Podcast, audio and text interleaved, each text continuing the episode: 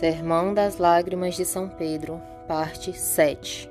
Resumo: Que dizem os olhos de Pedro? O concerto de Jó com seus olhos. As três tentações, representadas pelas ancilas e pelo soldado. O escândalo dos olhos e a admoestação de Cristo. Início. Até agora falamos com os olhos de Pedro. Agora falem os olhos de Pedro com os nossos. Os olhos também falam. Nec taceat pupila oculi tui. Nem a menina do teu olho se cale. Lamentações 2, versículo 18. E que dizem os olhos de Pedro? Que dizem aqueles dois grandes pregadores aos nossos olhos? Olhos, aprendei de nós. Nós vimos, e porque vimos, choramos. Do nosso ver, aprendei a não ver do nosso chorar, aprendei a chorar. Ó, oh, que grandes duas lições para os nossos olhos. Se Pedro, quando quis ver a Cristo, negou três vezes a Cristo, os olhos que querem ver as criaturas, quantas vezes o negarão? Se nega Cristo Pedro, quando quer ver, levado do amor de Cristo, como não negarão a Cristo os que querem ver, levados de outro amor?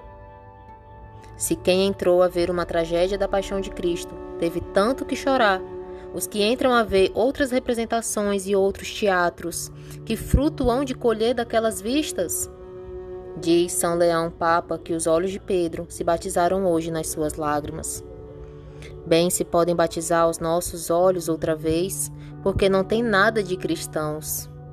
Comparai aquela cova de Chipre com a de Jerusalém. Comparai as nossas vistas ou as nossas cegueiras com a de São Pedro. Não digo que se metam os nossos olhos em uma cova, porque não há hoje tanto espírito no mundo.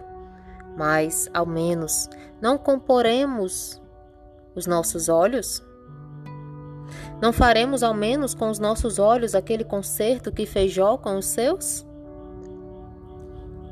Pepige, pepige fedus cum oculis meis, utne cogitaren, quidem de virgine. Fiz concerto com os meus olhos de certamente não cogitar nem ainda em uma virgem. Jó 31, versículo 1. Falava Jó do vício contra a honestidade, em que tanta parte tem os olhos, e diz que fez concerto com os seus, para não admitir o pecado no consentimento, nem ainda na imaginação. Este concerto parece que não se havia de fazer com os olhos, senão com o entendimento e com a vontade. O consentimento pertence à vontade, a imaginação pertence ao entendimento. Faça-se logo o concerto com a vontade que consente e com o entendimento que cuida e imagina e não com os olhos que somente veem. Não, diz Jó. Com os olhos se há de fazer o conserto, porque o pecado, ou que há de ser pecado, entra pela vista, da vista passa à imaginação, e da imaginação ao consentimento. Logo, para que não chegue ao consentimento nos olhos, onde está o primeiro perigo, se há de pôr a cautela, nos olhos a resistência, nos olhos o remédio. Notou advertidamente Salmeirão, que sucede aos homens nos pecados desta casta o mesmo que sucedeu a São Pedro nas suas negações.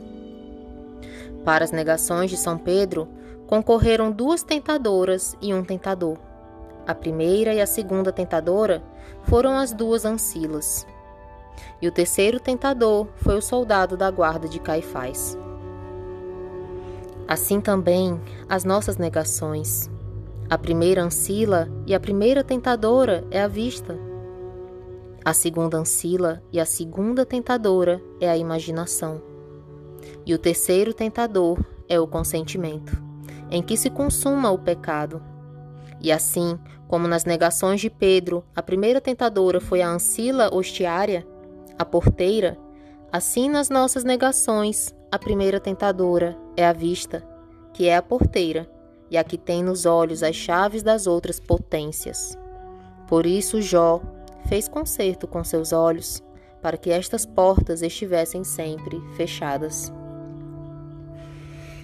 Não fecharemos estas portas tão arriscadas da nossa alma, ao menos nestes dias, em reverência dos olhos de Cristo? No mesmo tempo em que Pedro estava negando a Cristo, estava Cristo com os olhos tapados, padecendo tantas afrontas. Consente Cristo que lhe tapem os olhos tão afrontosamente por amor de mim, e eu, por amor de Cristo, não fecharei os olhos? Consente Cristo que lhe tapem os olhos para me salvar, e eu abrirei os olhos para me perder?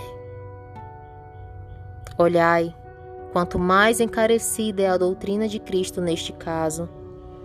Se óculos tuus scandalizate te, erue um, e um et prejuque abste. Mateus 12, versículo 9. Se os vossos olhos vos servem de escândalo, se vos fazem cair, arrancai-os e lançai-os fora. Se for a resolução muito bem empregada, arrancar os olhos por amor da salvação e para esses mesmos olhos verem a Deus, porque há de ser coisa dificultosa o fechá-los. A sanção arrancaram-lhe os olhos os filisteus, porque os entregou a Dalila. Juízes 14, versículo 1, versículo 16, versículo 21. Não lhe fora melhor a Sansão fechar os olhos para não ver, que perdê-los porque viu?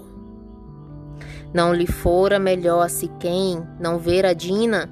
Gênesis 34, versículo 25. Não lhe fora melhor a Aminon não ver a Tamar? Segundo Reis, capítulo 13.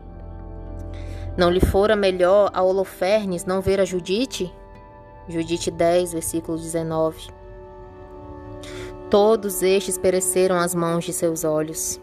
Demócrito, filósofo gentil, como diz Tertuliano, arrancou voluntariamente os olhos por se livrar de pensamentos menos honestos.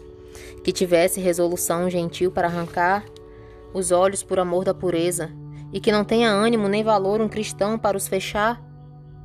Cristãos, por amor daqueles olhos que Cristo hoje pôs em São Pedro, e para que ele os ponha em nós, que se havemos de fazer esta semana alguma penitência, se havemos de fazer esta semana alguma mortificação, se havemos de fazer esta semana algum ato de cristandade, seja cerrar os olhos por amor de Cristo.